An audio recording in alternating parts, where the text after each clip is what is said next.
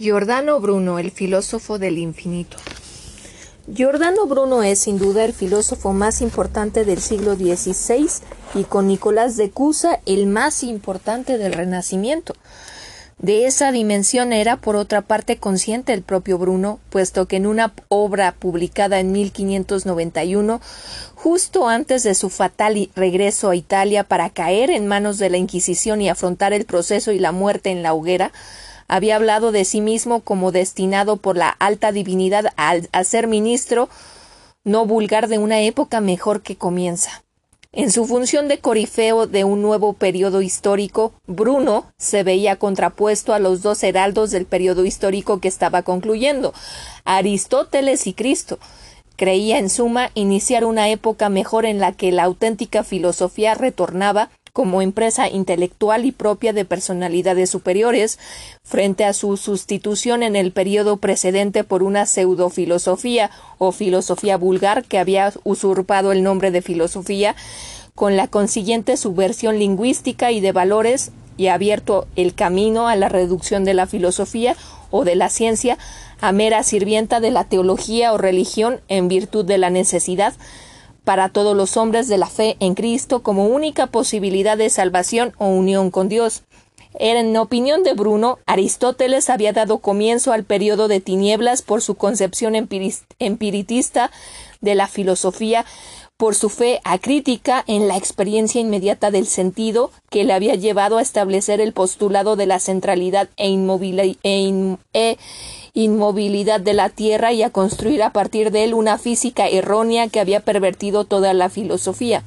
No, podía ser de otra manera, puesto que la inmovilidad de la Tierra implicaba necesariamente la finitud del, universo, ya que si todo el mundo gira en torno a la Tierra en un día natural, su extensión es inevitablemente finita. El error aristotélico del universo finito comportaba además un error de consecuencias no menos perversas en el plano teológico. Si el efecto de la causa divina era finito, ello implicaba que Dios mismo era finito y que su potencia y bondad eran finitas, o bien que pudiendo producir un universo infinito no había querido hacerlo, con la consiguiente contradicción en la misma esencia divina entre su potencia infinita y su bondad y acción finitas. En suma, la finitud del universo implicaba la pérdida de la correcta relación entre la causa divina infinita y su producción. El universo finito no podía ser el reflejo total de su causa y la humanidad se veía obligada a buscar una vía de acceso a la divinidad al margen de la naturaleza finita, la vía sobrenatural que le era ofrecida por Cristo en virtud de la fe en su carácter de Dios encarnado y redentor. Con la afirmación del movimiento de la Tierra por Nicolás Copérnico en su obra publicada en 1543 se había creado las condiciones para la superación del error aristotélico y de sus consecuencias. Copérnico es, pues, la aurora que anuncia y a la vez produce la disipación de las tinieblas de la larga noche aristotélica e incluso cristiana permitiendo la manifestación del mediodía de la verdad, recuperada en su plenitud, plenitud por Giordano Bruno. Es pues fundamental que Bruno haya sido desde los primeros momentos de su obra coperniano, copernicano. De hecho, es el único filósofo adherido a la cosmología copernicana en el siglo XVI, pues la atribución a la Tierra del movimiento asegura la inmovilidad del universo y hace posible, cosa que Copérnico no de ahí no, no había usado hacer y de ahí que no rebasara el nivel de aurora, la recuperación de la infinitud del universo y con ello el restablecimiento de la correcta relación entre Dios y su, y su producción. El universo es infinito, consiste en una infinita reiteración de sistemas solares, pues cada estrella es un sol rodeado de un conjunto de planetas y cometas. Es, además, necesariamente, necesariamente infinito en el espacio y en el tiempo, esto es la explicitación eterna de toda la potencia divina que en él se refleja inexhausta e inagotable, el verdadero y auténtico verbo divino consustancial a su causa. Por consiguiente, también el universo infinito y eterno es la vía y el camino para el conocimiento y la unión con la divinidad. De esta manera, en tanto que ejercicio intelectual libre, volcado al conocimiento de la naturaleza infinita, La filosofía es, reivindicada como la empresa por la que el hombre superior aspira al conocimiento y unión con Dios en la única vía que está concedida al hombre, con independencia a las representaciones religiosas operantes en las diferentes comunidades humanas con la finalidad de hacer el al vulgo humano virtuoso y por consiguiente posible la comunidad política. Estos son algunos de los puntos centrales, no todos, pero sí los más destacados de la obra de un filósofo que denunciado y entregado a la Inquisición en Venecia en 1592, terminaría siendo condenado como hereje impenitente, obstinado y pertinaz, y quemado vivo el 17 de febrero de 1600 en la romana plaza de Campo di Fiori. En Campo dei Fiori. Vida y obra. Giordano Bruno nació en 1548 en Nola, una pequeña ciudad de la Campania, cercana a Nápoles. De ella tomó el, apelativo Nolano, que añadió a su nombre y que aparece en el frontispicio de buena parte de sus obras y que también utilizó para designar su filosofía, filosofía nolana. Su familia era modesta. El padre, Joan Bruno, era soldado al servicio del rey de España, a cuyos dominios pertenecía entonces el reino de Nápoles, y la madre, Fraulisa Sabolino, pertenecía a un modesto linaje de la localidad. El nombre de pila del futuro filósofo fue Filipo, sin duda en homenaje al heredero de la monarquía hispánica y en, y en muestra de lealtad. En sus obras, y en concreto en las obras italianas recogidas en la presente edición, Bruno recuerda con frecuencia sus orígenes familiares y las personas y los paisajes de su tierra natal. En el exilio evoca la figura de su padre. En el primer diálogo de la primera parte de los heroicos furores, en reconocimiento de una cierta cultura asociada a la profesión militar, la unión de las letras y las armas frecuentemente cantada en la época mientras que el nombre Saulino de uno de los personajes de la expulsión de la, de, la bestia triunfante recoge una variante del apellido materno. Además, las páginas finales del primer diálogo de esta obra evocan, elevándolo a categoría filosófica, toda una serie de personajes y escenas de la humilde infancia nolana, minucias o hechos atómicos en el entramado universal, para testimoniar que también ellos están sometidos a la providencia universal y que lo mínimo es fundamental e imprescindible en la existencia del máximo o universo infinito. La vida de Bruno y su trágico final el 17 de febrero de 1600 puede dividirse en las siguientes etapas. Infancia y juventud napolitanas, 1548 a 1576. Huida del convento napolitano, peregrinaje por el norte de Italia y partida al exilio con las primeras estancias en Ginebra y,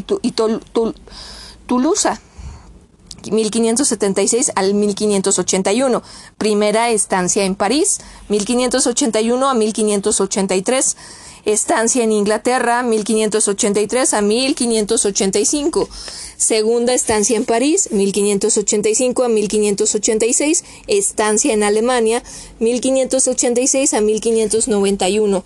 traslado a Venecia, denuncia a la Inquisición y proceso veneciano 1591 a 1592, proceso romano, condena y ejecución 1592 a 1600. Salvo algunos escritos anónimos publicados póstumamente por algunos discípulos o ya a finales del siglo XIX, cuando el risorgimiento italiano propició la edición nacional de sus obras latinas, Bruno redactó y publicó su obra en el breve, en el breve plazo de 10 años, 1582 a 1591 comprendido por las estancias en París, Londres, de nuevo París y diversos lugares de Alemania, la obra en italiano, en concreto los seis diálogos filosóficos que aquí presentamos, se publicó en Londres en los años 1584 al 1585. Infancia y juventud napolitanas, 1548 al 1576. Tras realizar los primeros estudios de lengua latina en su Nola natal, en el año 1562 Bruno se trasladó a Nápoles para cursar estudios en el estudio universitario de la ciudad, que entonces compartía emplazamiento con el convento dominicano de San Domenico Maggiore. Poco se sabe de los primeros estudios brunianos, salvo que frecuentó las lecciones de un peripatético averroísta, Giovan Vicenzo Collet, llamado Sarnese, quien pudo haberle transmitido la inclinación a la lectura del comentario averroísta de Aristóteles, así como la hostilidad hacia el humanismo y su reducción de la filosofía al lenguaje, degeneración y perversión de la filosofía que Bruno denominará posteriormente pedantismo. En esta etapa, Bruno frecuentó también las lecciones privadas de Fra Teófilo de Bairano, monje agustino del que más tarde, en París en 1585, dijo que fue su mejor maestro. Nada se sabe de la enseñanza que recibió de Fra Teófilo, pero es razonable que incluyera la espiritualidad agustiniana y el elemento platónico que presente en ella. Es posible también que a esta época, en todo caso el periodo napolitano, se remonte su interés por el cultivo del llamado arte de la memoria. A partir de la lectura entusiasta de una famosa exposición de los principios de ese arte, Fenix Seu Artifiosa Memoria, 1491 de Pietro de Ravenna. En 1565 Bruno ingresó en el convento dominicano de San Domenico Maggiore y siguiendo la costumbre cambió su nombre de pila por el de Giordano. No se conocen los motivos de tal decisión, que es probable que estuviera relacionados con su voluntad de dedicarse a la vida especulativa y consagrarse a las docencias universitarias, para lo que el convento dominicano de Nápoles, estrechamente vinculado a la universidad y el más importante del reino, parecía muy apropiado. Bruno siguió el cursus studiorum del convento. En 1566 profesó los votos simples. Entre 1566 y 70 siguió los cursos de filosofía. En 1570 fue ordenado subdiácono y al año siguiente diácono, y comenzó los estudios de teología, que concluyó en 1575. Cuando obtuvo el grado de doctor, entre tanto en 1573 había sido ordenado sacerdote y celebró su primera misa en el convento dominicano de Campaña, cerca de Salerno. En aquellos años la atmósfera del convento dominicano de Nápoles era bastante convulsa y Bruno, cuyo interés se dirigía prioritariamente a la filosofía, chocó con las estructuras disciplinares y devocionales del convento, de la orden y de la contrarreforma tridentina,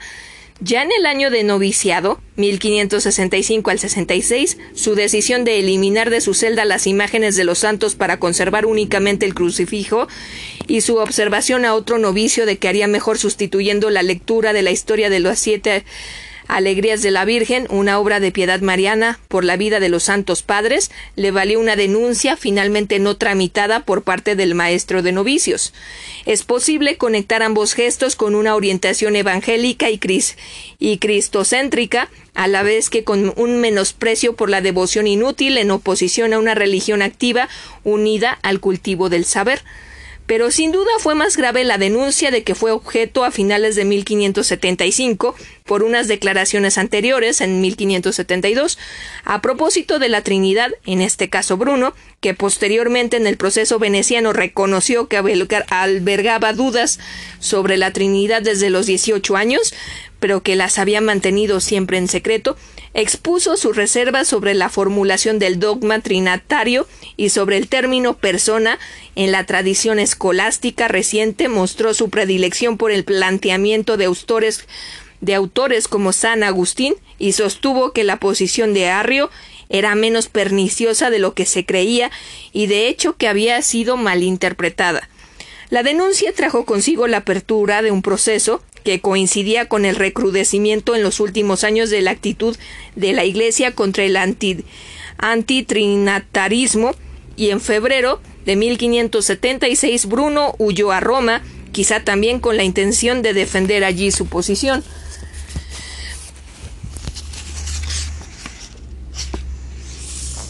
Peregrinaje por el norte de Italia y partida al exilio, estancia en Ginebra y Toulouse. 1576 al 81. En Roma le llegó a Bruno la noticia de que tras su fuga se había descubierto que había leído obras prohibidas de Erasmo. Este hecho, unido a la acusación de haber asesinado y arrojado al Tíber a un compañero de la orden, le indujo a huir tras colgar los hábitos al norte de la península. Desde ese momento hasta finales de 1577, Bruno anduvo errante por diversos lugares de la Italia septentrional Tras una breve estancia en Génova, se asentó en la pequeña localidad ligur de Noli, donde enseñó durante varios meses la gramática a unos jóvenes y además la esfera, los, rudimentarios de la los rudimentos de la astronomía y de la cosmología a partir del Tractatus de Esfera de Johannes de Sacrobosco, el famoso manual medieval de introducción a la ciencia astronómica. Algunos caballeros de la localidad, ya en 1577 y tras una breve estancia en Sabona y Turín, Bruno permaneció un mes y medio en Venecia, donde publicó, como confesó más tarde en el proceso veneciano, un opúsculo titulado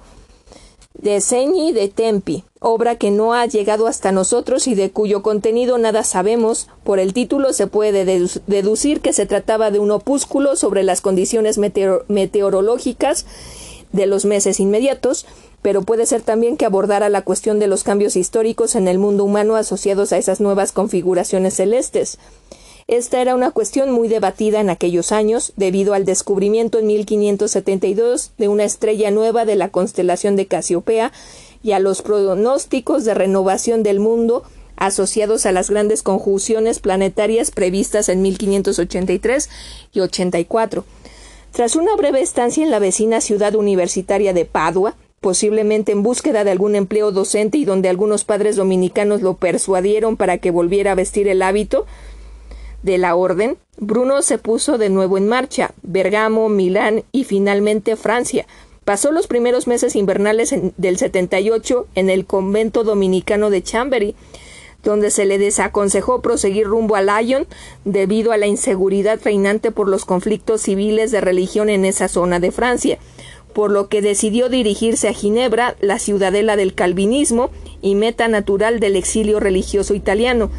No podemos olvidar, sin embargo, que Bruno era fundamentalmente un filósofo y que su concepción de la religión básicamente civil y política manifestó enseguida una fuerte oposición a la reforma protestante debido a las consecuencias nocivas que algunas doctrinas centrales de la misma, como la justificación por la fe y la predestinización, predestinación tenían, según creía él, en el plano social y político en la edificación moral del vulgo, destinatario natural de la religión.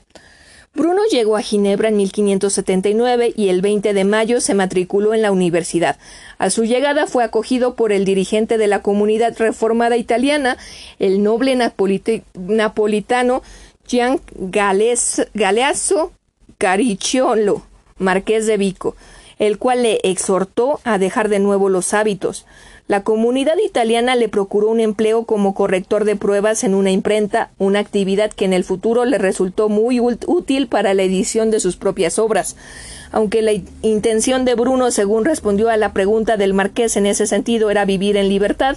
haciendo también referencia al ejercicio libre de la filosofía, tal pretensión resultaba excesiva en la rígida atmósfera de Ginebra.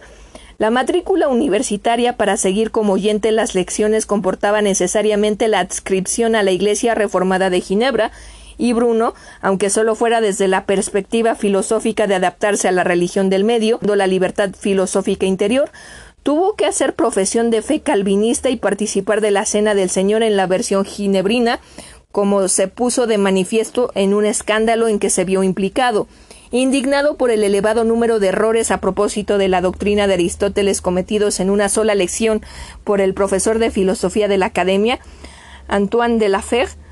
Bruno imprimió un folleto de denuncia que le costó a su vez ser denunciado ante el magistrado, por lo que el nolano tuvo que retractarse y pedir perdón. El proceso le costó también la excomunión, es decir, fue excluido de la participación en la Eucaristía, lo cual confirma su conversión sin duda formal y exterior, al calvinismo. El 27 de agosto fue admitido de nuevo a la cena eucarística tras haber reconocido su culpa, haber pedido perdón y haber solicitado la readmisión. Pero Bruno no permaneció en la ciudad, sino que decidió trasladarse a Francia. Profundamente resentido contra la intolerancia reformada, su ciega adhesión a, la, filosofía de Aristóteles y el nuevo ceremonialismo de su vida religiosa. Después de una estancia de un mes en Lyon, donde no pudo hacerse con un medio de vida, se dirigió a Toulouse, ciudad universitaria y bastión de la ortodoxia católica, donde residió dos años desde el otoño del 79 hasta el 81, Allí encontró la posibilidad de enseñar una vez más durante varios meses la esfera en Sacrobosco. Pero al haber quedado vacante un puesto de lector ordinario de si no se requería la práctica católica, obtuvo el título de Magister Artium y el nombramiento de profesor ordinario, por lo que pudo impartir lecciones sobre el, de anima aristotélico y acaso también sobre argumentos lulianos y enemtécnicos. Pero la reanudación de la guerra de religión en la zona, según dijo posteriormente con ocasión del proceso veneciano, le indujo a abandonar Toulouse y dirigirse a París. Primera estancia en París, 1581-1583. En París, como refirió también a los jueces del proceso veneciano, para darme a conocer y a dar muestras de mi valía, me puse a impartir una lección extraordinaria y leía 30 lecciones acerca de 30 atributos divinos, tomados de la primera parte de la Suma Teológica de Santo Tomás. La exhibición de memoria hecha por Bruno en esas lecciones llamó la atención de los círculos intelectuales que rodeaban a Enrique III rey desde 1574. Según la posterior declaración de Bruno ante el Tribunal Inquisitorial veneciano, el mismo rey lo habría hecho llamar e interrogado sobre si su prodigiosa memoria era de origen natural o mágico. Bruno le permitió comprobar que no provenía de arte mágica, sino de ciencia, es decir, del dominio del arte de la memoria que Bruno practicaba desde los años napolitanos. De este modo, Entró Bruno en el círculo intelectual del monarca y en el ámbito de la Academia de Palacio, que reunía en torno al rey a un grupo de intelectuales con orientación similar a la de Bruno, además de mostrar una profunda influencia en general de la cultura italiana del Renacimiento y de tener un claro interés por la filosofía platónica restaurada el siglo anterior por Marsilio Ficino, Ficino este grupo se caracterizaba por su curiosidad hacia las nuevas corrientes en el campo de la filosofía natural y la cosmología, incluyendo la reciente hipótesis heliocéntrica de Copérnico. Se añadía también la lectura de Maquiavelo y la inclinación hacia una concepción política y moral de la religión como instrumento de cohesión social bajo la autoridad suprema del monarca, frente a los efectos disolventes en las y católicos intransigentes. En esta nueva situación publicó Bruno su primera obra, el Tratado de Memoria Artificial de Umbris y de Arum, editado en París en 1582 y dedicado al rey Enrique III. Desde la perspectiva que nos interesa aquí, cabe señalar que en esta obra, en la que Bruno expone los principios de su técnica de perfeccionamiento de la memoria natural elevada al rango de método de organización y disposición del conocimiento se halla la primera profesión explícita de, por parte de Bruno de adhesión a la cosmología copernicana, el heliocentrismo y el doble movimiento diario y anual de la Tierra aparecen rotundamente afirmados junto con su carácter de tesis filosófica y por tanto minoritaria debido a su dimensión intelectual. Si bien no se puede decir lo mismo de la tesis de un universo infinito y homogéneo, cuya formulación explícita se hizo en los diálogos italianos publicados en Londres dos años más tarde, como recompensa por la dedicatoria del Umbris, el rey nombró a Bruno profesor extraordinario, es decir, miembro de los lectores reales que constituía un cuerpo de profesores pagados por la corona y representaban una cuña de cultura humanista y filosóficamente innovadora en el medio conservador y peripatético de la Universidad de París. Siempre, en 1582, Bruno prosiguió con la publicación de obras latinas de argumento mnemotécnico y luliano, el Cantus Circaeus y el de Compendios Arquitectura y Complemento Artístico. A ella se unió ese mismo año una comedia en lengua italiana, Candelaio, Candelero, ambientada en el popular barrio napolitano del Nilo, donde estaba ubicado el convento de San Domenico Maggiore. Es posible que en su redacción se remontara a los años napolitanos. Se trata de una comedia en la tradición de la mandrágora maquiavelina, maquiaveliana, donde el enredo amoroso se combina con otras dos tramas, la, ambición de dinero asociada a la persecución del sueño alquímico con el consiguiente engaño a mano de un farsante y el retrato histriónico del pendatismo es decir, del humanismo puramente lingüístico reducido a la servil imitación de los antiguos.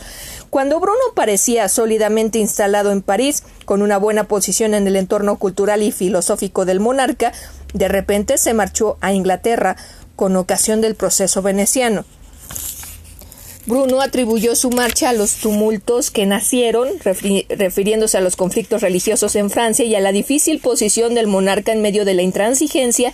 y la ambición de los partidos calvinista y ultracatólico. Es posible que la presencia de Bruno resultara incómoda para el monarca ante las críticas de la facción ultracatólica y que el traslado a Inglaterra, a donde el filósofo se dirigió con cartas de presentación a Enrique III ante el embajador francés, fuera un medio de salir del trance. Estancia en Inglaterra. Cuando Bruno llegó a Londres en abril de 1583 le había precedido un aviso sobre su persona dirigido por el embajador inglés en París al secretario de la reina primera Sir Francis Walsingham que decía el doctor Giordano Bruno Nolano, profesor de filosofía, pretende pasar a Inglaterra. No puedo aprobar su religión. En Londres, la carta de presentación de Enrique III procuraba a Bruno una acogida favorable por parte del embajador francés Michael de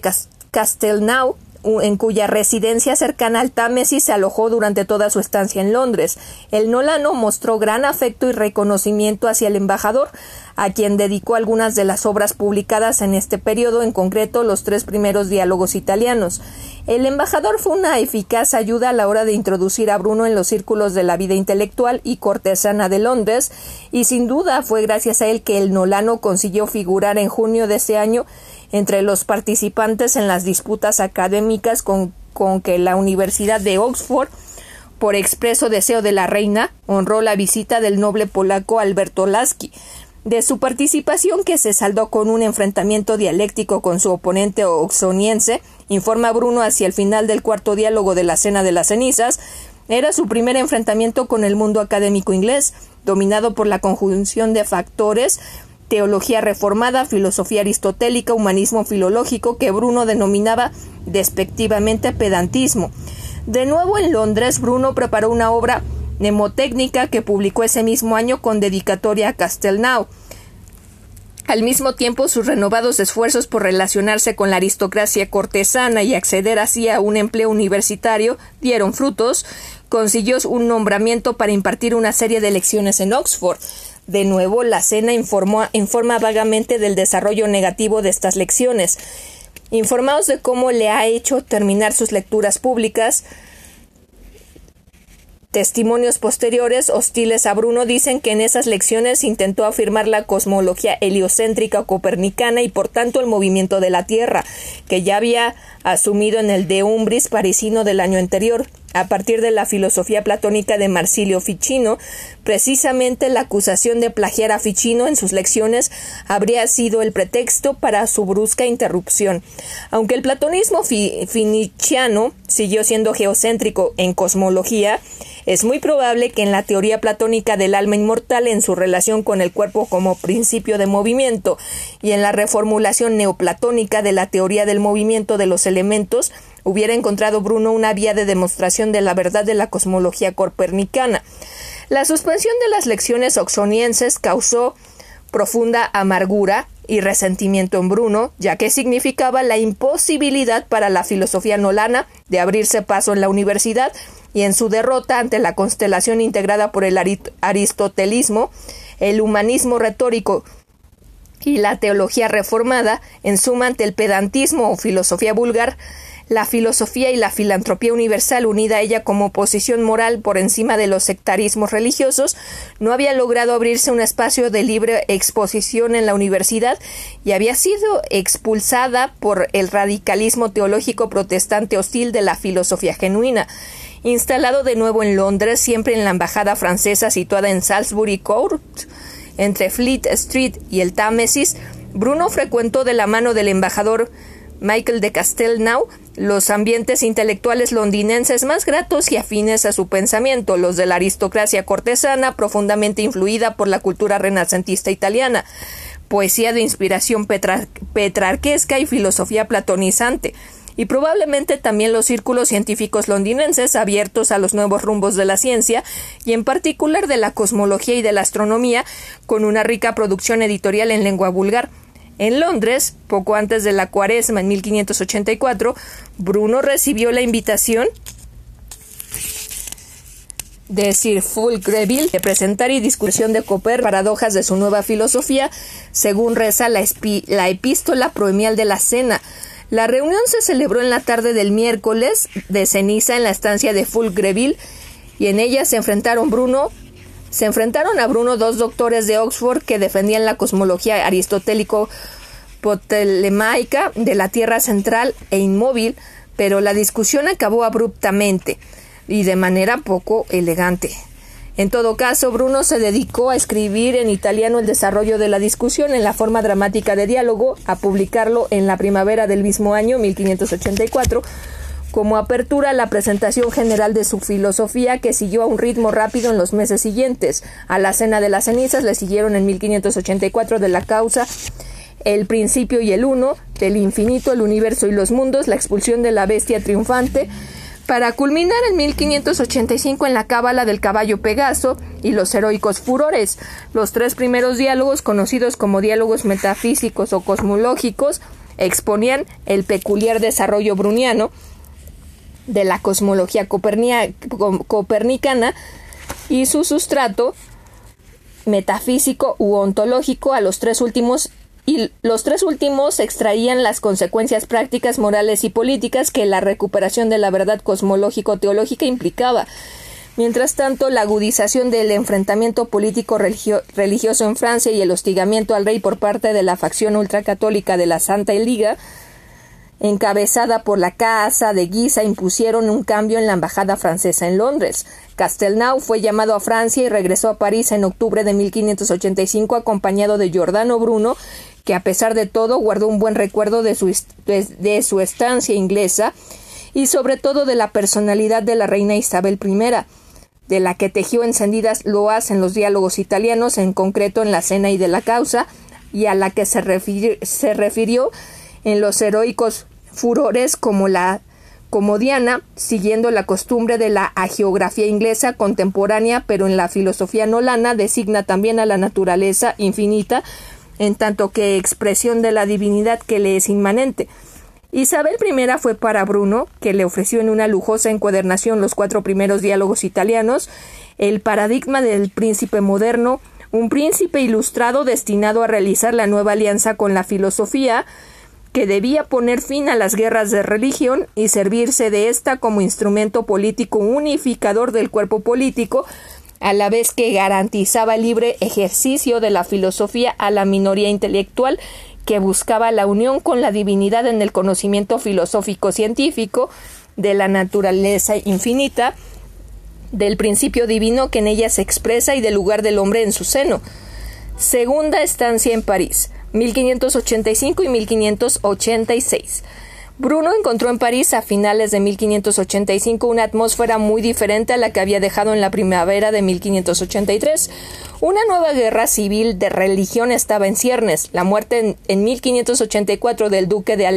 Alecón, hermano menor del rey, sin heredero directo, y último vástago Valois, imponía un cambio de disesión era Enrique de Borbón, rey de Navarra, reconvertido al calvinismo y jefe del partido hugonote. Para evitar tal posibilidad y garantizar una sucesión católica, la facción de los Guisa, apoyada por España, fraguó la Santa Liga, por lo que Enrique III se vio obligado en julio de 1585 a revocar las concesiones hechas con anterioridad a los reformados e incluso a disponer su conversión forzosa en un plazo de seis meses bajo pena de exilio. En septiembre, el Papa Sixto V promulgó la excomunión de Enrique de Borbón, y la privación de sus derechos y bienes a medida que suscitó un amplio rechazo en Francia, no solo en los medios protestantes, sino también en los ambientes católicos moderados, políticos partidarios de la reconciliación, y fue a estos sectores a los que trató de ganarse, y en gran parte lo consiguió. Montaigne, Montaigne, Montaigne, como se pronuncia, es un ejemplo. Enrique de Borbón, a su regreso a París, Bruno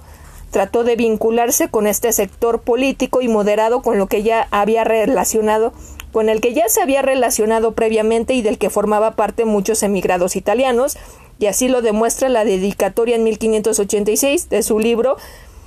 Figuraciones aristotélicas, una exposición no crítica de la misma con la ayuda de imágenes mnemónico-mitológicas. A Piero d'Albene, representa de los, representante de los intereses de Enrique de Navarra en la corte de Enrique III. Lo peligroso de la situación explica también el intento realizado por Bruno antes ante el nuncio de la Iglesia en París por volver a la religión, obviamente en condiciones aceptables para él en cuanto al libre ejercicio de la filosofía, intento infructuoso por su apostasía.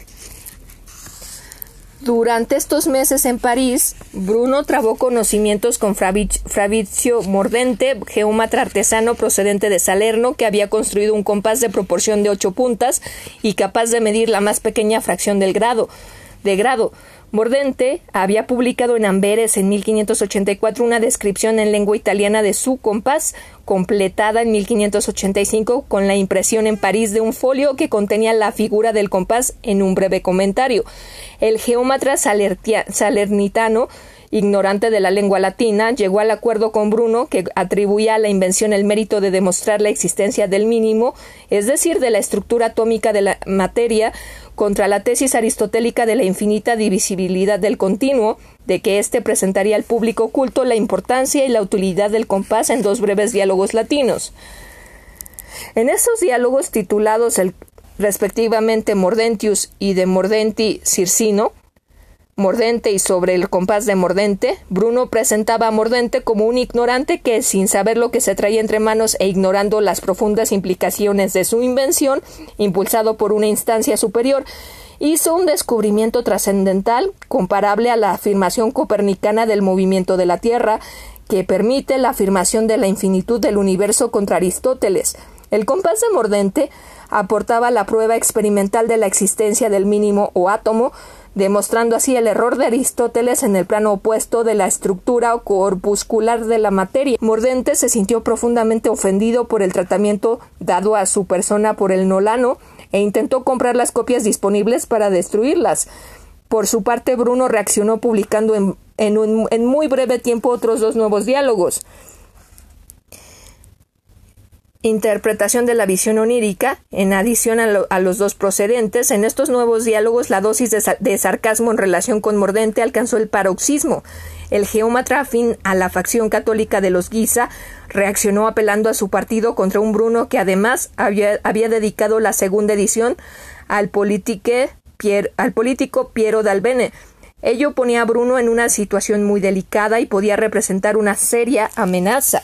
En estos momentos, primavera de 1586, Bruno se embarcó en una operación intelectual de amplio calado. Si la representación figurada de la física er-, era una exposición y comentario pedagógicos de la física de Aristóteles sin dimensión crítica, los 120 artículos sobre la naturaleza y el universo contra los peripatéticos constituían otra tesis cosmológicas y físicas contrarias a la cosmología y física de Aristóteles en oposición a la, cerca, a la cerca del cielo y la física de esta, esta girita. En suma, se trataba de una repetición en lengua latina y en la forma de breves tesis de la cosmología copernicana en infinita en, en infinitista presentada en los diálogos italianos publicados en Londres. Bruno publicó los artículos seguramente en mayo de 1586 como tesis para sostener en una disputa pública organizada para el 28 de mayo en el Colegio de Cambrai, colegio de la Universidad de París donde solía impartir sus lecciones los lectores reales. El día de la disputa, su portavoz y defensor, su discípulo Jan Genekin, con Bruno a la espera entre el auditorio fue replicado por un asistente que salió en defensa del injustamente atacado Aristóteles. Se trataba de Roger Callier, un joven abogado vinculado al grupo de los políticos con Dalbren y otros miembros del partido cercano al rey. La disputa terminó en una trifulca general y, y, a los pocos días Bruno, convencido de haber perdido el favor del partido real, además de pender sobre la amenaza del recurso de Mordente al partido ultracatólico, partió hacia Alemania después de haber lavado la cabeza, en palabras de un amigo italiano, al pobre Aristóteles. estancia de Bruno en Alemania, 1586-1591. En junio de 1586 Bruno se fue a Alemania y su periplo lo llevó por diversas ciudades universitarias a fin de conseguir un encargo docente. Pasó sucesivamente por Maguncia, Busburg, Marburgo sin éxito, hasta que finalmente consiguió un nombramiento en la Universidad de Wittenberg para enseñar la lógica de Aristóteles y otras materias filosóficas. Bruno permaneció año y medio en la ciudadela de la Reforma Protestante, desde donde Lutero había proclamado, proclamado su revolución religiosa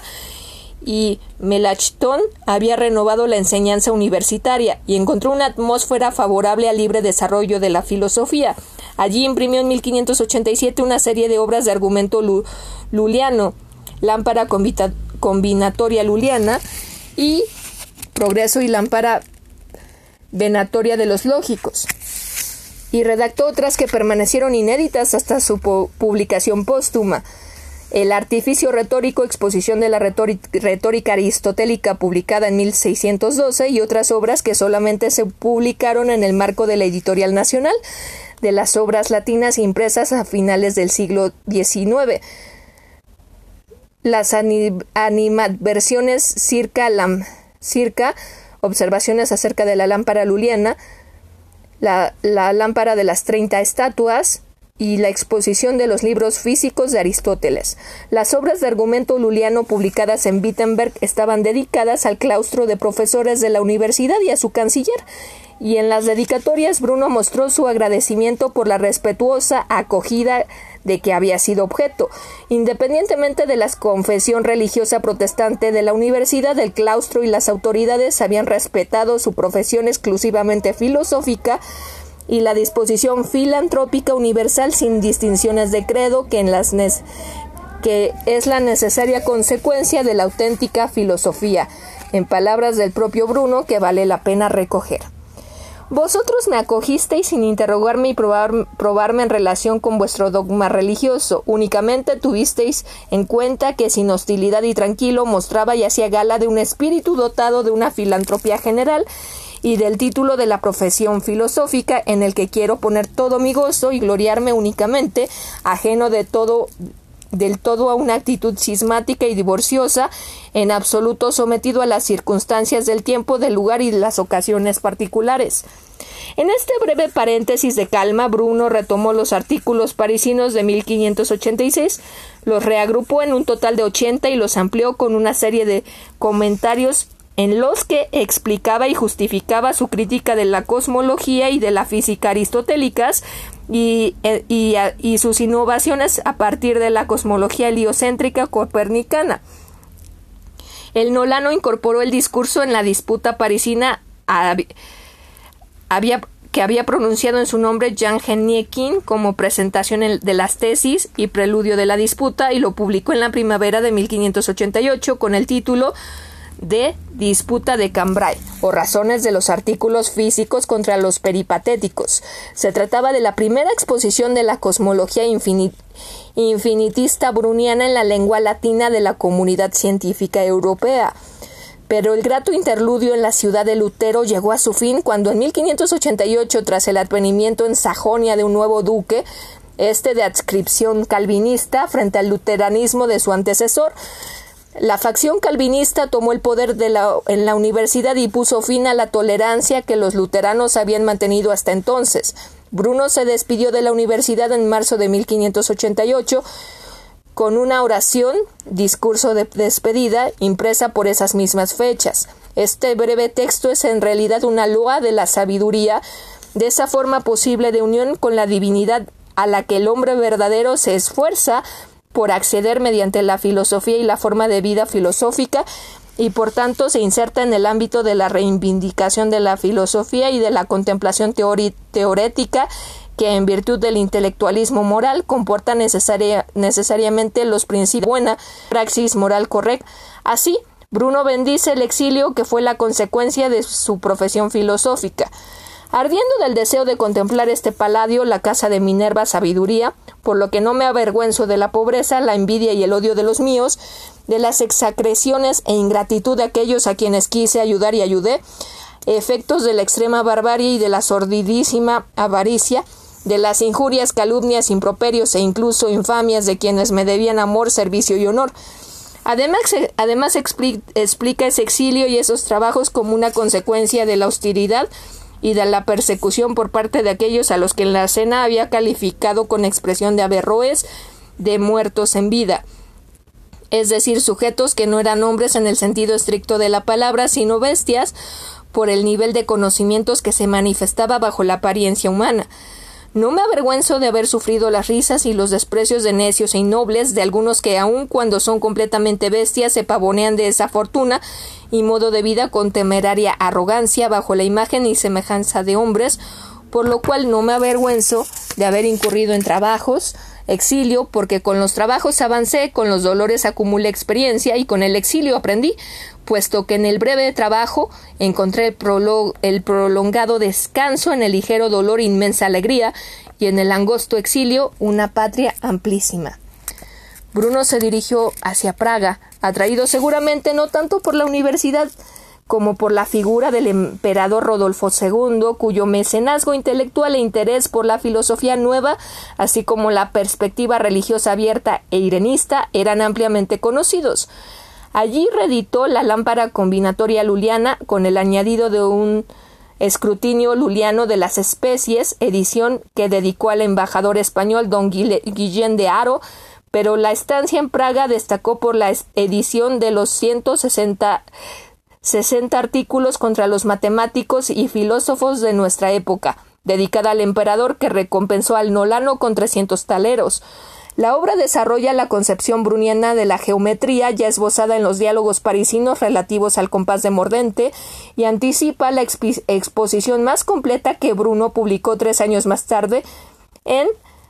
sobre el triple mínimo y la medida, Además, polemizaba duramente contra la astronomía contemporánea, cuya orientación matemática, escindida de las consideraciones físicas, criticaba duramente. Los artículos de Praga iban precedidos de una elocuente dedicatoria al emperador en la que el Nolano expresaba de nuevo su profesión exclusivamente filosófica y por tanto filantrópica, alejada de, de todo sectarismo religioso. Al mismo tiempo condenaba sin paliativos, seguro de encontrar un eco favorable en el emperador, el espectáculo contemporáneo de los violentos enfrentamientos entre las facciones religiosas cristianas. Cada una de ellas, decía Bruno, estaba persuadida del error de los demás al creerse en posesión de una verdad concedida únicamente a ellos,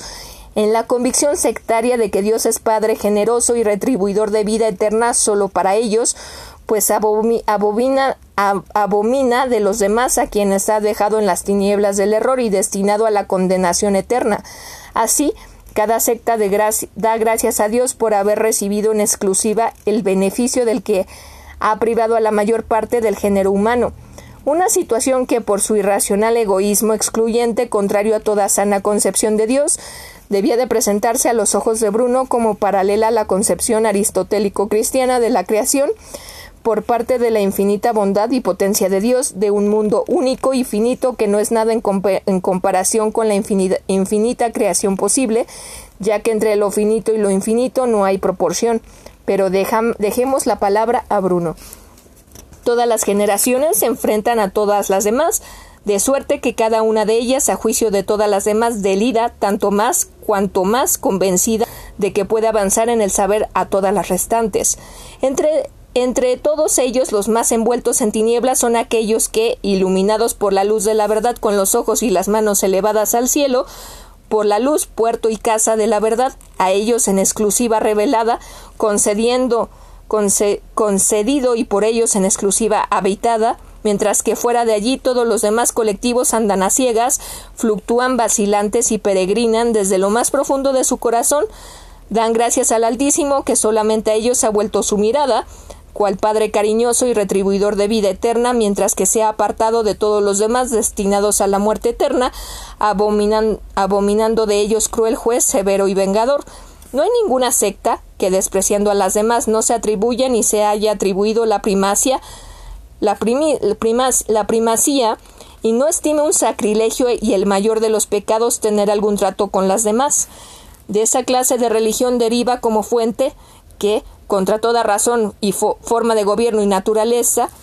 contra el derecho de gentes también y por consiguiente contra el verdadero orden impuesto por Dios óptima, óptimo a las cosas, los vínculos de naturaleza yazcan disueltos y por su gestión de espíritu malignos y la ayuda de, de erinias infernales que atizan el fuego entre los pueblos presentándose como mensajeras de paz e introducen la espada de la discordia entre aquellos que están más unidos, ofreciéndose como mercurios bajados del cielo con artimañas e imposturas múltiples. Se haya llegado al extremo de que el hombre disienta del hombre más que cualquier otro animal y esté más enfrentado a los demás hombres que a los restantes seres vivos, con la consecuencia de que esa ley de amor, difundida por doquier, no esté observada en ninguna parte, una ley que al no, al no provenir del genio perverso de un único pueblo, sino ciertamente de Dios Padre de todos, enseña la filantropía general en tanto que consonante con la naturaleza universal, por la cual amemos a nuestros mismos enemigos para que no seamos semejantes a los brutos y a los bárbaros, sino que nos hagamos imagen de aquel que hace salir su sol sobre los buenos y los malos destilan la lluvia de sus gracias sobre justos e injustos. Esta es la religión que, sin ningún tipo de controversia y al margen de toda disputa, observo. Sin embargo, Bruno no, obtuvo del emperador nada más allá de los trescientos taleros de recompensa por la dedicatoria. Se vio obligado a continuar su peregrinaje por Alemania y tras una breve parada infructuosa en, en Tubinga, donde al cabo de pocos años comenzaría sus estudios Kepler, recaló en la pequeña ciudad de Helmstedt, donde en 1576 había fundado una universidad. En enero de 1589 Bruno se inscribió en la Academia Julia, nombre que había recibido la Universidad de Helmstedt en honor a su fundador, el duque Julius de Braunschweig. Allí leyó el primero de julio la, el discurso de consolación con ocasión a la muerte del duque. Bruno permaneció en Helmstedt hasta la primavera de 1590, beneficiándose de la ayuda del nuevo duque Heinrich Julius y durante ese tiempo se dedicó a la redacción con la ayuda en calidad de amanuense de un discípulo alemán, Jorenius Bessler de un conjunto de escritos de problema que pertenecieron inéditos hasta la edición moderna de las obras latinas. Son escritos que recogen en parte la lectura de obras mágicas de autores como el pseudo Alberto Magno, Tritemius y Agripa de Netzheim,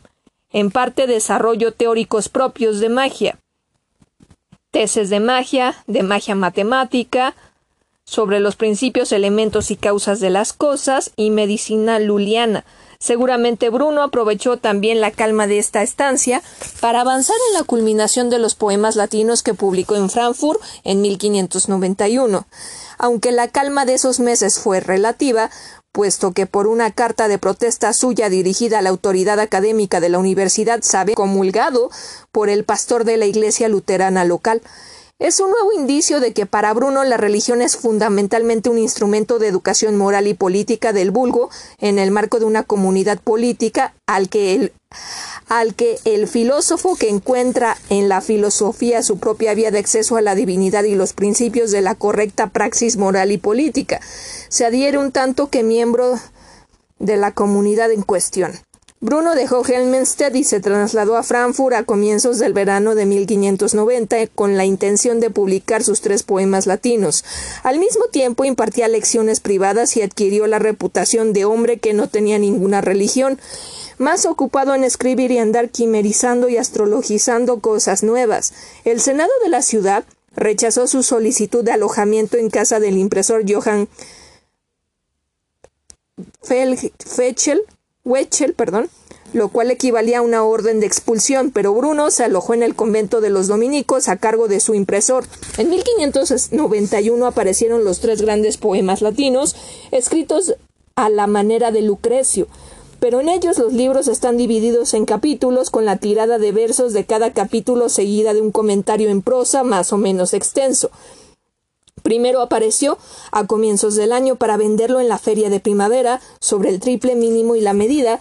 obra compleja en la que expone su peculiar concepción de la geometría a la vez que su doctrina de la triple manifestación del mínimo, mínimo geométrico o punto, mínimo físico o átomo, mínimo metafísico o monada, aunque ya había aparecido tímidamente en el diálogo italiano del infinito, el poema latino expone por extenso la concepción atomista bruniana de la materia, unida a una concepción del espacio infinito como vacuum, vacío, que sin embargo no es un vacío absoluto, sino un espacio tridimensional infinito lleno de una sustancia sutil, del éter o aire puro. Continúa no compuesta por su parte de átomos que además de llenar el espacio penetra en el interior de los cuerpos compuestos de átomos.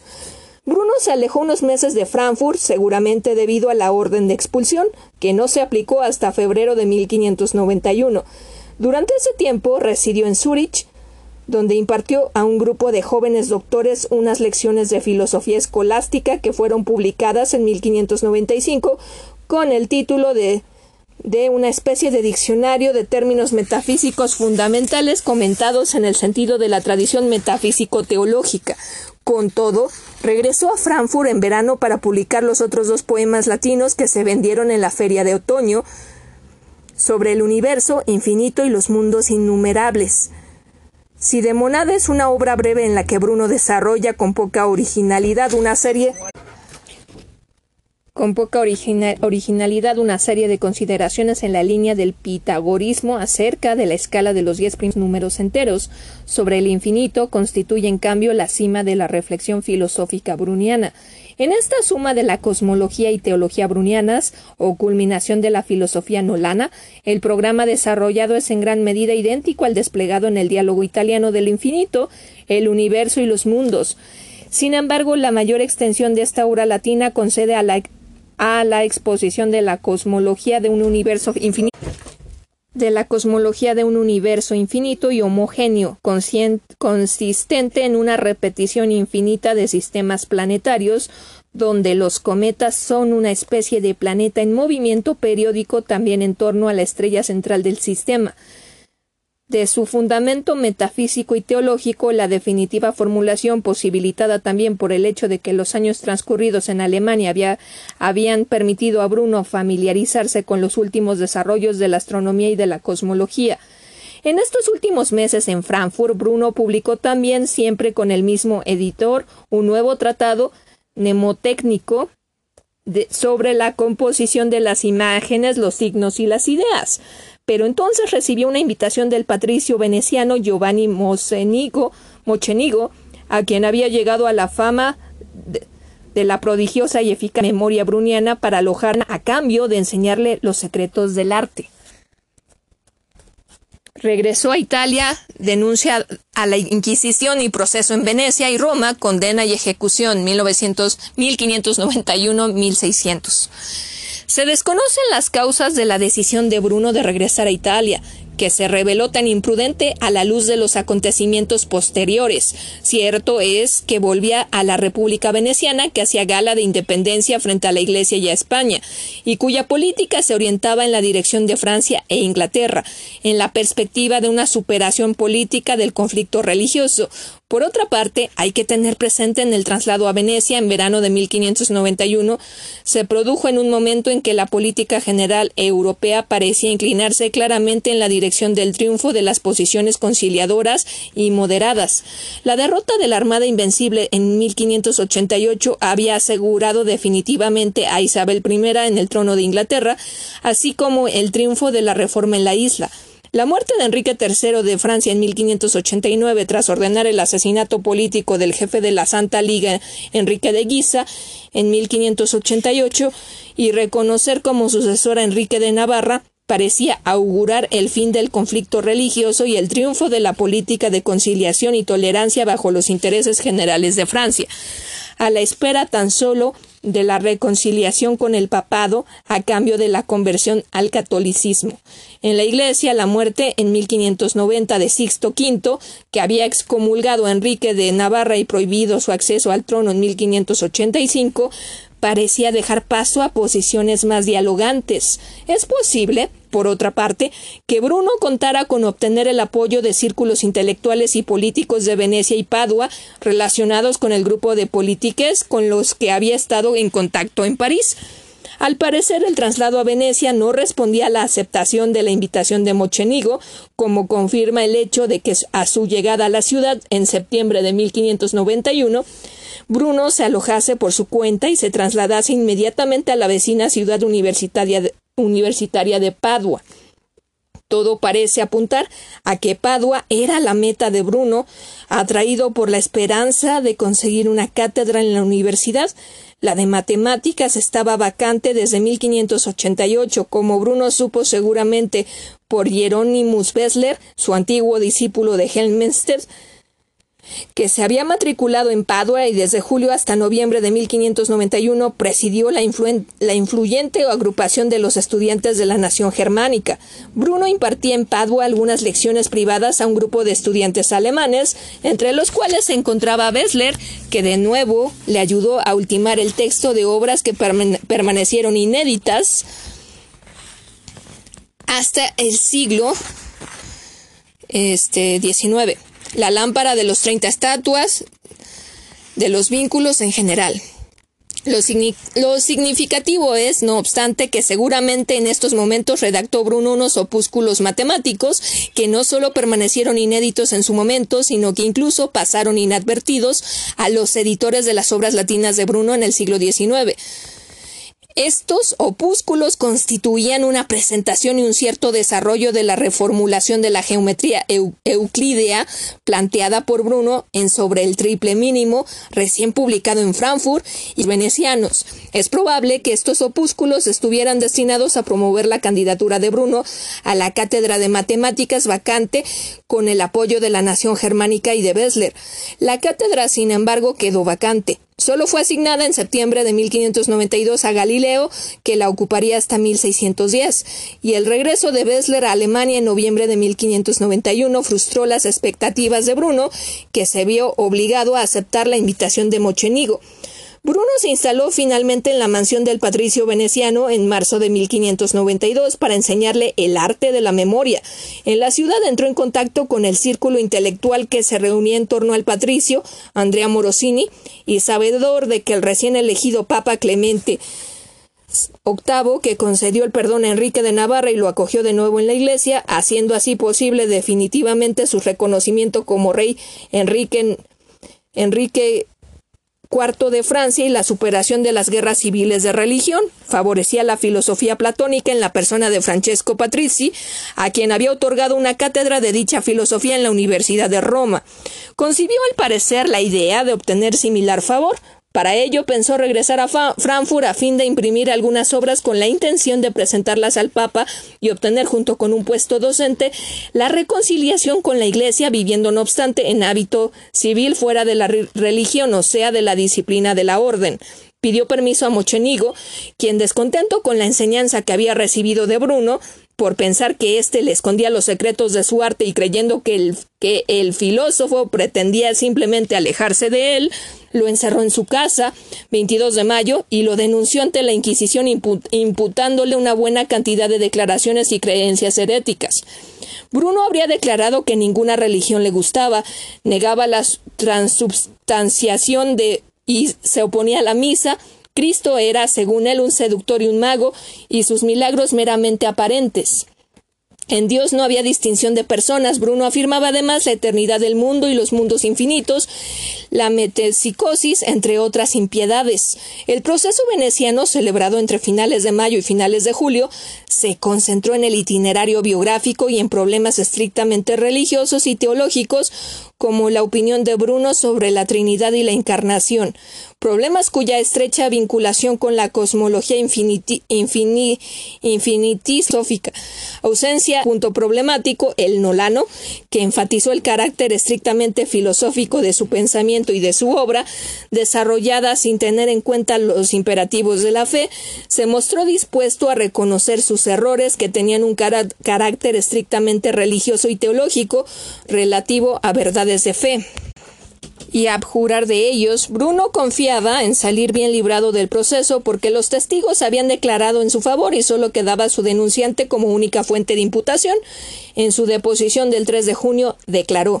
todos los errores que he cometido hasta el día de hoy, relativos a la vida católica y a la profesión regular, que es mi estado, y todas las herejías que he mantenido, y las dudas que he tenido acerca de la fe católica y las cosas establecidas por la Santa Iglesia,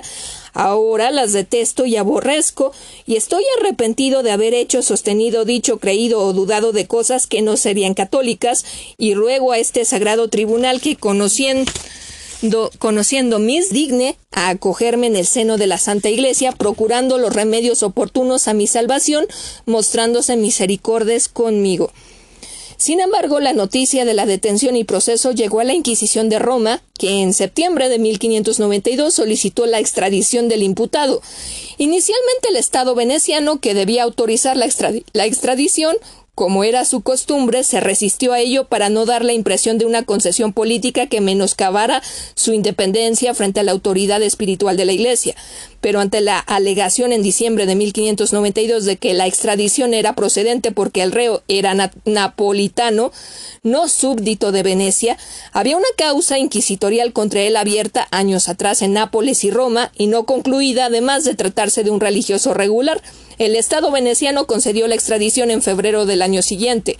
Bruno fue trasladado a Roma, y recluido en la cárcel del Santo Oficio romano el 27 de febrero de 1593. El proceso romano duró siete años, si bien con distintas fases de estancamiento que en ocasiones durante duraron bastantes meses. Inicialmente se desarrolló en la línea del proceso veneciano, aunque la posición de Bruno se agravó por las nuevas acusaciones de que fue objeto por parte de un compañero de la prisión veneciana y que venían a confirmar las acusaciones de Mochenigo.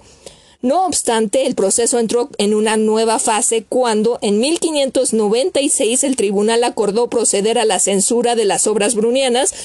de que se disponía y en marzo de 1597 se pasó a Bruno a una lista de ocho proposiciones heréticas extraídas de sus escritos en las que debía abjurar. La pérdida de las actas del proceso como consecuencia de los traslados del archivo por las guerras napoleónicas no permite conocer el documento, si bien el el sumario del proceso, publicado en 1947, recoge un resumen de las, de las, respuestas de Bruno y permite identificar las tesis incriminadas, entre las que figuraban la necesaria correspondencia entre la causa divina y el efecto producido, con la consecuencia de que la infinita potencia divina produce un, universo infinito.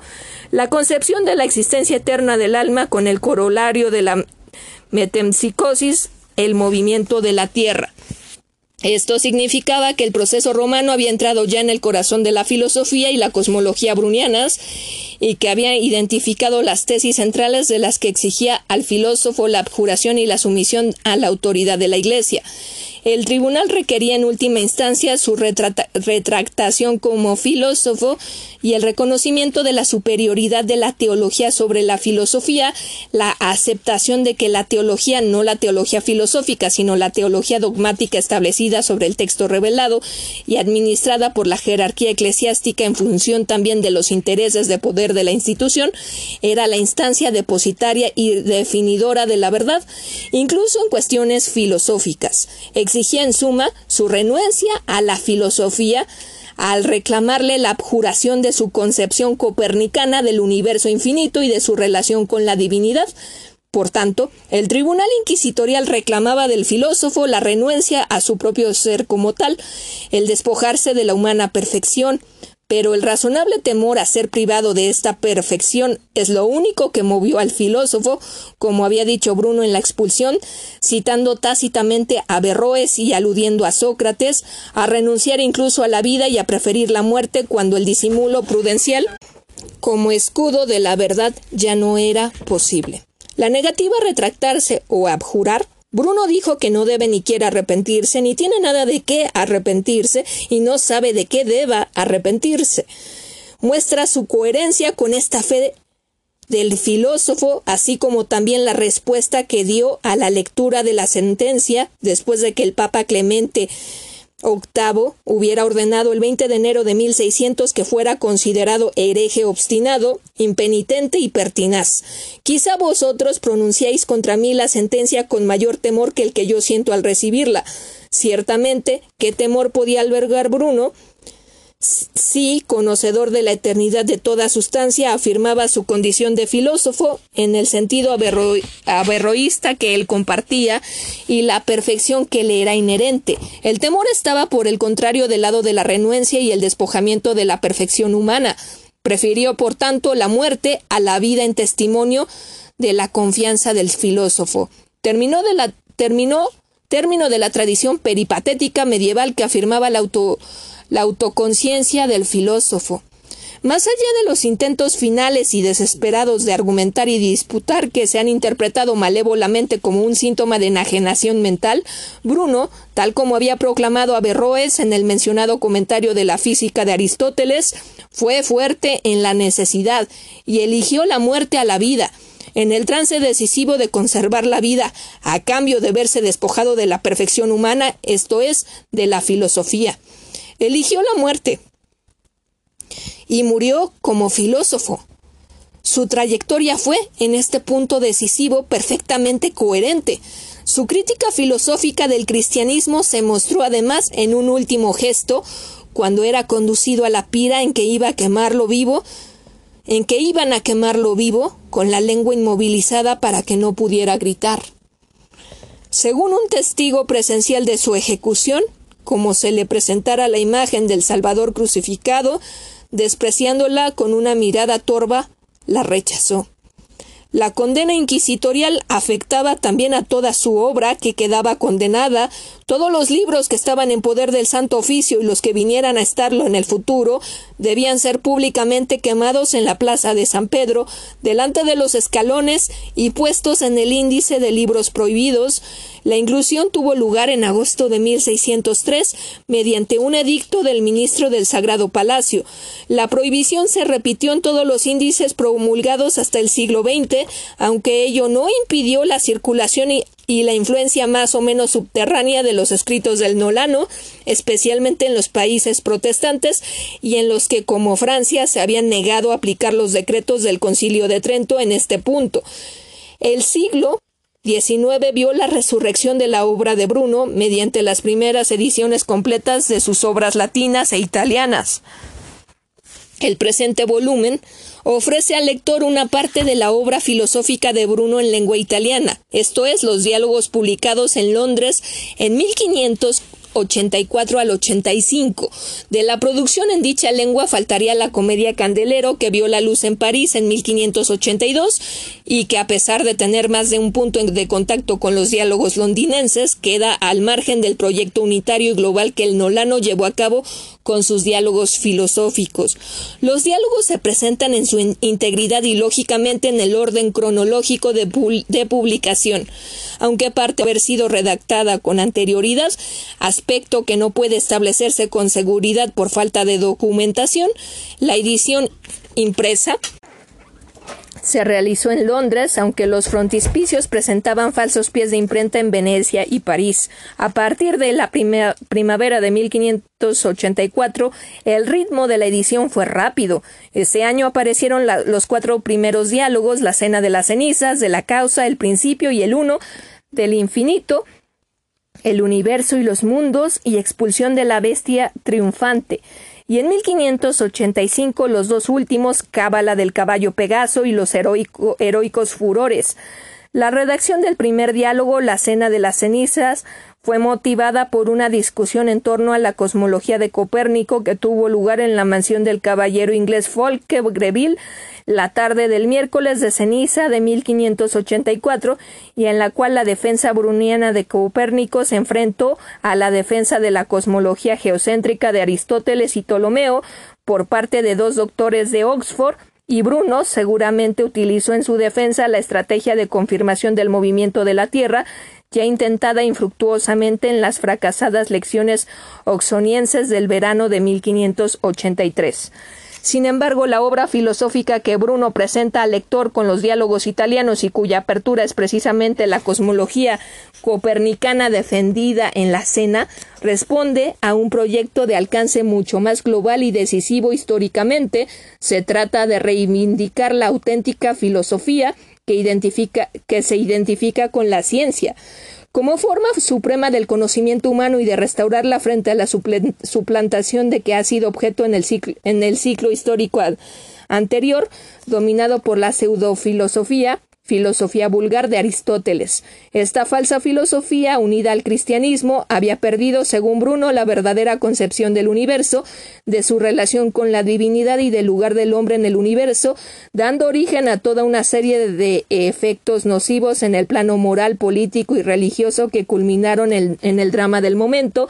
dominado por las guerras civiles de religión en Europa y por la barbarie de la colonización de América.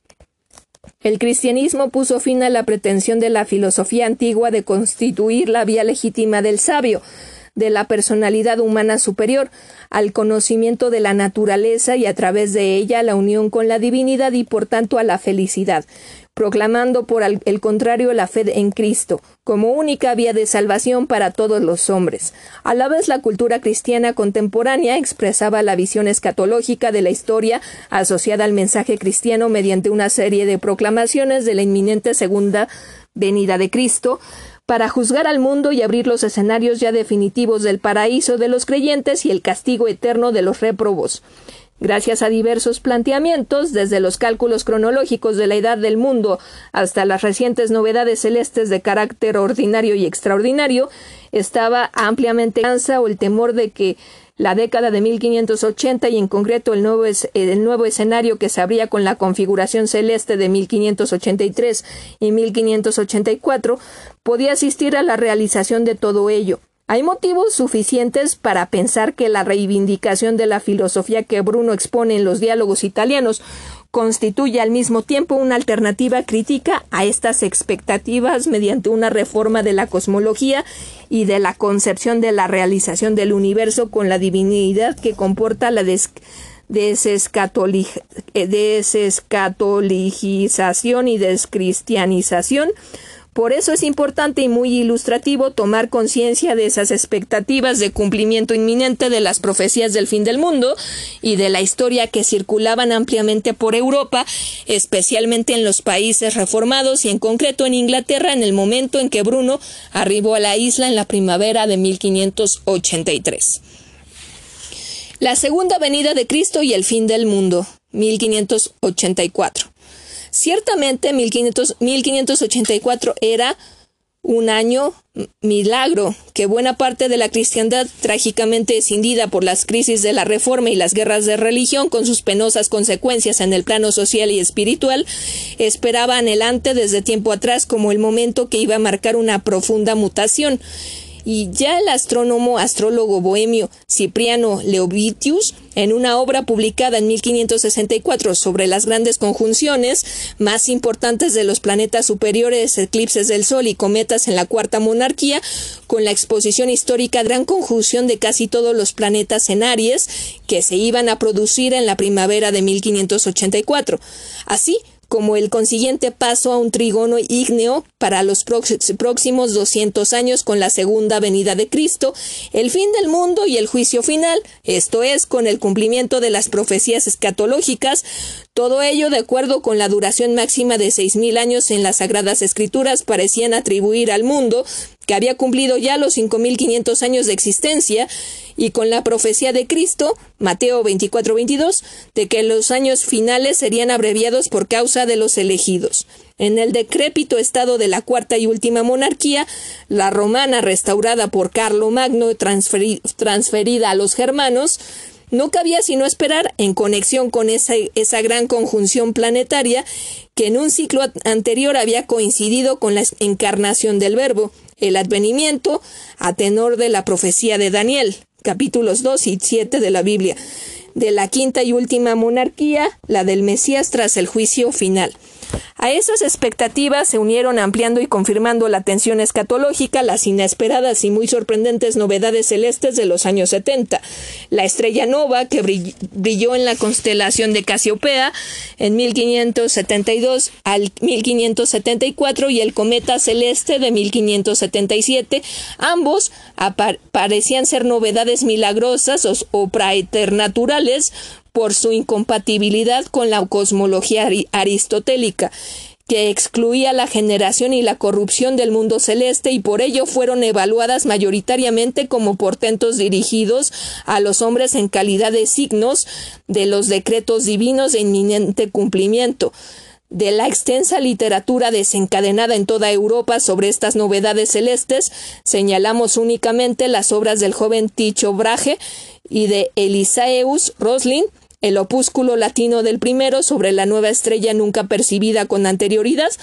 en la memoria de ningún siglo desde el comienzo del mundo, publicado en 1578, relacionaba la nova con la otra nova que había precedido la primera venida de Cristo para predecir, en el contexto de un mundo ya decrépito y del inminente paso al trigono ígneo en 1584, el advenimiento de una gran mutación política y religiosa. Roslin, más radical en su obra de 1578,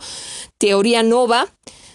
que estudiaba el cometa de 1577 en su relación con la nova del 1572 y con la gran conjunción de 1584, anunciaba que el séptimo y último tiempo del Apocalipsis está cerca, en la espada de doble filo y, y el espíritu de su boca, a la bestia con el falso profeta, liberará a su iglesia y dará el descanso a la naturaleza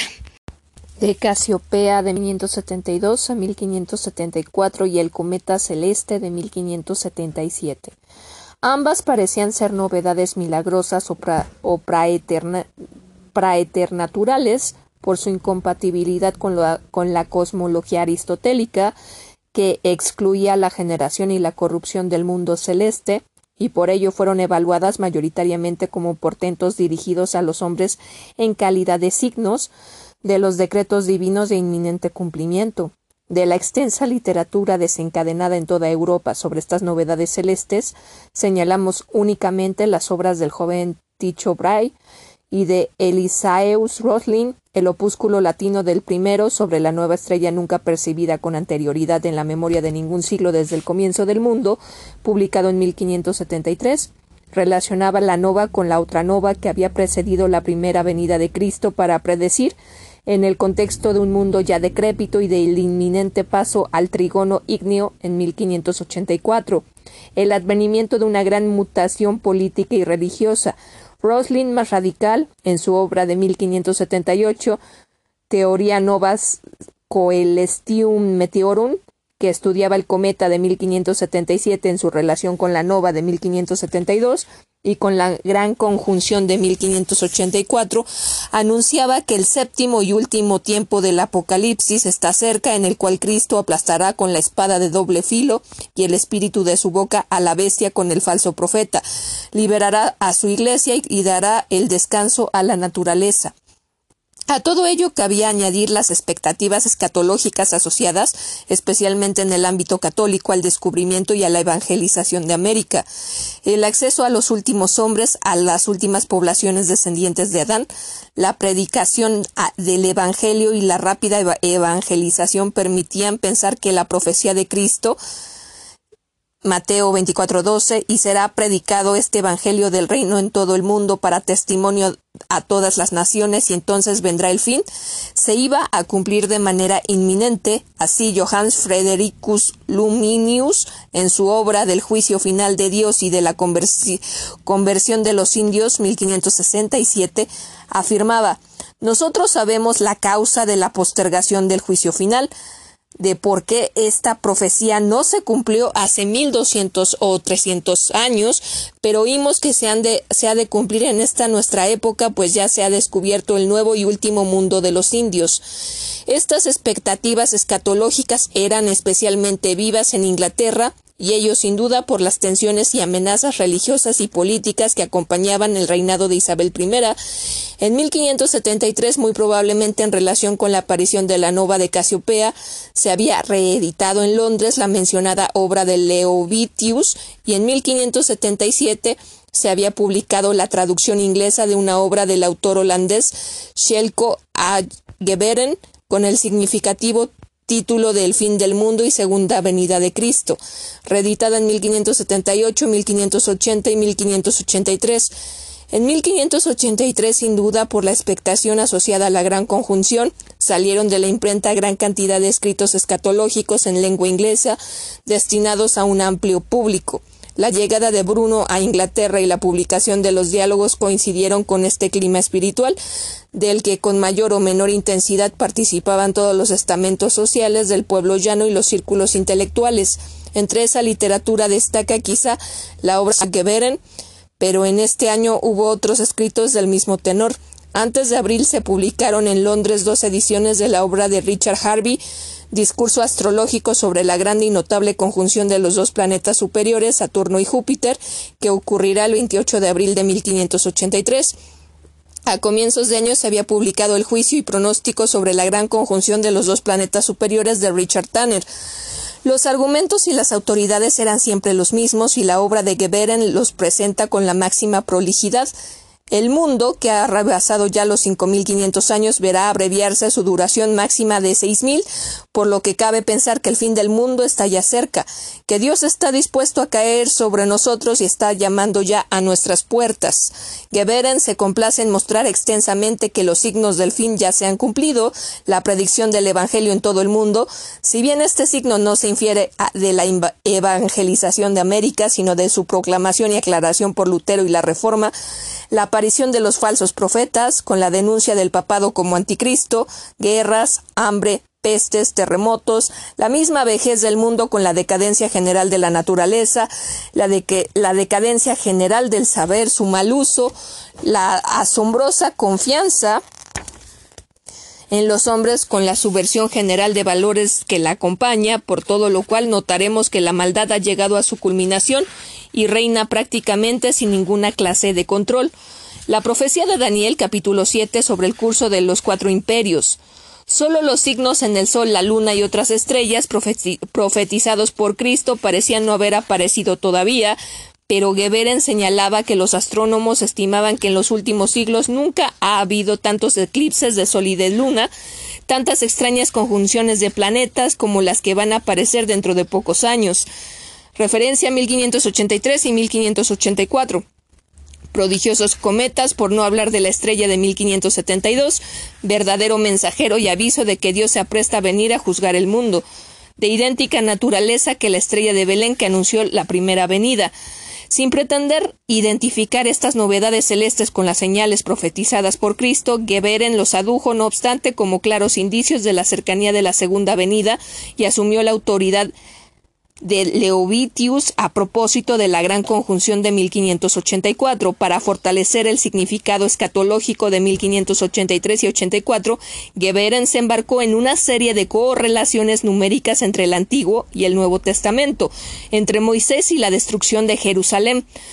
figura evidente de la destrucción final del mundo. Transcurrieron 1583 años entre el nacimiento de Cristo y la destrucción de Jerusalén, 73 años casi el mismo, el mismo número que separa el comienzo de la proclamación del Evangelio por Lutero en 1517 y el año 1588. Todo ello permite a Geberen expresar su convicción de que el fin del mundo y la segunda venida de Cristo están a las puertas y que a partir de 1584 podía producirse en cualquier momento. Por otra parte, y siempre en Inglaterra, Bruno asistió a una batalla político-religiosa en el seno de la sociedad y de la Iglesia reformadas. En septiembre de 1583 fue elegido arzobispo de Canterbury John Whitgift, que inmediatamente desencadenó, de acuerdo con Isabel I, una campaña que se prolongaría durante toda la estancia de Bruno en la isla contra el protestantismo radical puritanismo con el fin de obligarlo a someterse a la política regia y en particular a la política eclesiástica, es decir, al ordenamiento anglicano reconociendo la, la full sovereignty, plenitud de soberanía de la reina. Es de todo punto imposible que Bruno no hubiera sabido de, este violento enfrentamiento entre el poder político empeñado en someter a los ministros puritanos a su política eclesiástica y la insubordinación de estos. En esta batalla, y ello es importante para los diálogos morales de Bruno, en especial para la expulsión de la bestia triunfante, el Nolano tomó abiertamente partido y se alineó con Isabel I contra la reforma radical, por una religión civil y de Estado asociada a la unión del poder político y del poder espiritual en la figura del soberano, contra la disolución protestante de las normas de convivencia y los vínculos políticos. Los diálogos italianos de Giordano Bruno, 1584 a 1585, una alternativa distinta a la crisis. Giordano Bruno había llegado a Londres en abril del 83, de 1583, en el punto álgido de la tensión escatológica. Le había precedido, como ya se había dicho, un mensaje del embajador inglés en París. El doctor Giordano Bruno Nolano, profesor de filosofía, pretende pasar a Inglaterra. No puedo aprobar su religión. Bruno debía de estar al corriente de la problemática cosmológica escatológica mencionada, esa curiosa combinación de cosmología aristotélica y escatológica cristiana y escatología cristiana. Es imposible que su despliegue en Londres de aquellos días le fuera desconocido. Podemos pensar incluso que las obras italianas que Bruno publicó en Londres son una respuesta polémica a esa inquietud europea y a sus fundamentos cosmológicos y teológicos religiosos. En efecto, los seis diálogos filosóficos en lengua italiana constituyen en realidad una obra única y unitaria, presidida por un diseño global y un programa que se despliega con rigurosa consecuencia desde el principio hasta el final. Dicha obra era una filosofía que pretendía ofrecer la recuperación de la verdadera representación del universo, de su relación con Dios y del acceso del hombre a Dios en la naturaleza. Según Bruno, esta verdadera representación del universo se había perdido históricamente como consecuencia del triunfo de la falsa concepción del universo, de la sustancia de su relación con la divinidad introducidas por Aristóteles y posteriormente sancionadas por la religión cristiana, la cual había establecido la fe en Cristo, verbo divino encarnado y autoinmolado en la cruz para reparación del pecado original humano, como única garantía de vida eterna y triunfo sobre la muerte, al, margen, por tanto, de una naturaleza que, finita y caduca, contingente criatura escindida de, Dios, no podía medir entre hombre y principio divino. La cena de las cenizas. La concepción bruniana del universo pretendía ser una renovación total frente a la concepción tradicional aristotélico-cristiana, o mejor, Bruno creía estar restaurando la verdadera concepción del universo conocida de la antigüedad con anterioridad por Aristóteles. El primer diálogo, la cena de la Ceneri, empieza la exposición de esa cosmología por el punto clave, la adopción de la tesis copernicana del movimiento de la Tierra en torno al Sol. Era la tesis central, porque su negación por Aristóteles a partir de la información inmediata del sentido no sólo representaba la pérdida de la verdadera cosmología, sino que además implicaba eliminar la filosofía auténtica como empresa intelectual que era sustituida, sustituida por una filosofía vulgar y la pérdida también de la correcta vinculación entre Dios y el universo. En efecto, la inmovilidad de la Tierra central implicaba necesariamente, como bien había visto Aristóteles, la finitud del universo, porque si el mundo debe girar alrededor de la Tierra en 24 horas, su radio y por consiguiente el mundo mismo es necesariamente finito, no se puede recorrer una distancia infinita en un tiempo finito. De ahí también la blasfemia de que la infinitud divina puede producir un efecto, el universo finito. Por eso Bruno era consciente de que Copérnico representaba la aurora que debía preceder la salida de este sol de la antigua y verdadera filosofía, durante tantos siglos sepultada en las tenebrosas cavernas de la ciega, maligna, prosterva y envidiosa ignorancia. Así, la cena reivindicaba la obra de Copérnico como una doctrina cosmológica frente a su reducción por la cultura contemporánea a un supuesto hipotético para el cálculo geométrico de los movimientos celestes sin pretensiones de realidad cosmológica. Bruno, además, defendía en esta primera obra de la cosmología copernicana frente a las objeciones procedentes de la física de Aristóteles en el diálogo tercero. Y del ámbito teológico, la incompatibilidad con la Biblia, cuyo texto literal afirmaba la centralidad e inmovilidad de la Tierra. En el diálogo cuarto, en esta defensa de la cosmología copernicana en el frente teológico, desarrollada en las primeras páginas del diálogo cuarto, Bruno apela a la llamada teoría de la acomodación divina a la inteligencia vulgar, hay, no obstante, una sensible diferencia entre el uso de esta teoría que hace Bruno y el que asume la tradición teológica cristiana, la patrística en la época contemporánea, por ejemplo, Calvino, y otros copernicanos realistas anteriores, contemporáneos y posteriores a Bruno. Reticus, el discípulo de Copérnico, Rodman, Kepler, Galileo, todos ellos asumen la acomodación divina en el sentido ortodoxo, compatible con el principio de que en materias pertinentes a la salvación de las Sagradas Escrituras, en tanto que revelación divina se dirige a todos los hombres, puesto que todos ellos necesitan por igual ser redimidos por Cristo. En cambio, Bruno apela a la acomodación divina en un sentido diferente, más radical y claramente heterodoxo, puesto que para él las sagradas escrituras, dadas a los hombres por los dioses, por el divino legislador, esto es, por una instancia que no es suprema, que para Bruno es absoluta y totalmente separada. No apelan a todos los hombres, sino al conjunto del vulgo, a la multitud que es para quien se establecen las leyes, dejando en libertad a los sabios, a espíritus nobles y a quienes son verdaderamente hombres, los cuales hacen lo que conviene sin necesidad de leyes para el descubrimiento del auténtico funcionamiento de la naturaleza y para la unión con Dios a través de dicho conocimiento que constituye, por tanto, una salvación por la vía de la filosofía. En suma, Bruno inserta la teoría de la acomodación divina en el marco de una concepción de la religión como ley, de acuerdo con la tradición de la filosofía griega y de la filosofía islámica, para la cual la religión es el componente central de la legislación introducida por el legislador profeta en su obra de construcción de una comunidad política. En este sentido, la religión, toda religión y por tanto también la cristiana, es ley y forma de vida, es decir, normas externas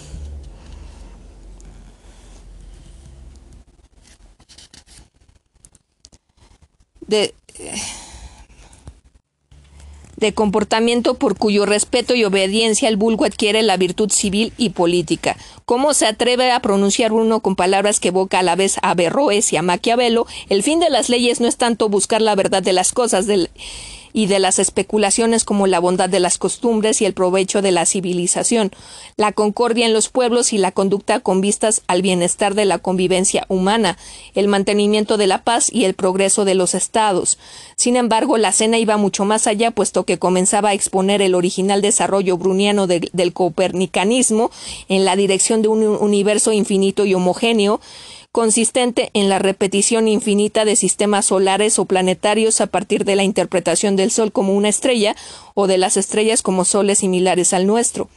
y de la afirmación de que, al igual que el nuestro, también los restantes soles estrellas están circundados por un número mayor o menor de planetas. La cena de las cenizas completaba esta profunda renovación cosmológica con la tesis de que todos los cuerpos celestes están inmersos en un medio fluido, aire puro o éter, puesto que la noción aristotélica de esferas sólidas portadoras de los planetas era una locura y fantasía,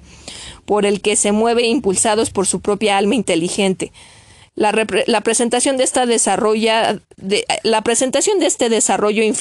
infinitista del copernicanismo se da a lo largo de toda la obra y en ese sentido reviste una importancia fundamental el pasaje del primer diálogo, diálogo conocido como elogio del Nolano, en el que Bruno hace un elogio de sí mismo, con su portavoz Teófilo como persona interpuesta, como restaurador de la verdad cosmológica e incluso moral religiosa.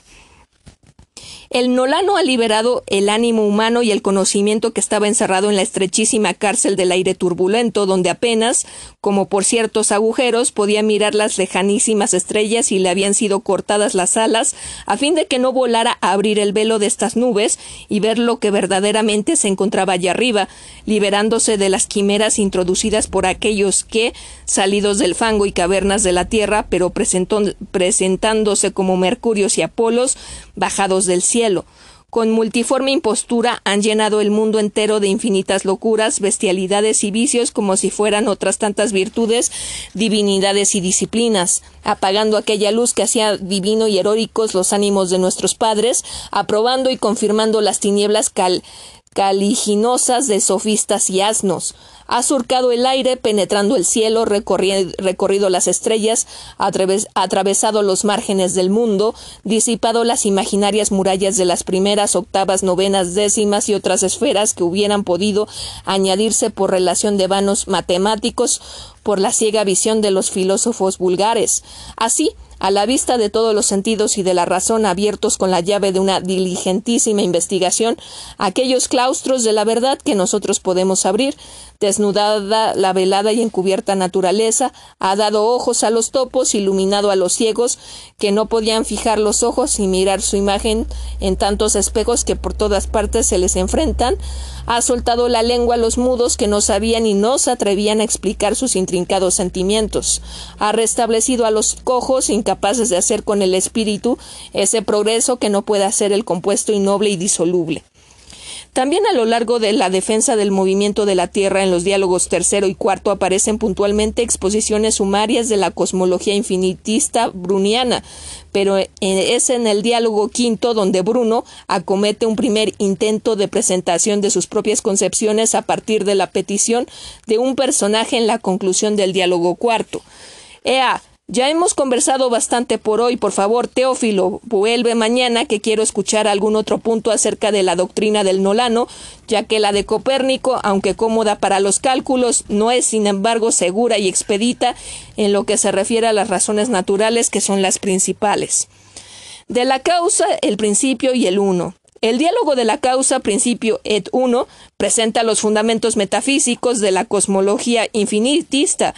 la unidad de la sustancia infinita y el carácter de los individuos particulares de accidentes o modo de la sustancia única sometidos a un proceso incesante de mutación y alternancia vicitudinal, en el que el ser permanece constante, puesto que ninguna mutación busca otro ser, sino otro modo de ser. Como se dice en el diálogo quinto de esta obra, esta doctrina permitía a Bruno refutar con ilusión infantil el miedo a la muerte, que a partir de la errónea concepción Aristóteles la sustancia como el compuesto ilemórfico individual sujeta de su degeneración y corrupción había servido de base al error cristiano, al triunfo histórico de la fe en Cristo como única vía y garantía del triunfo sobre la muerte.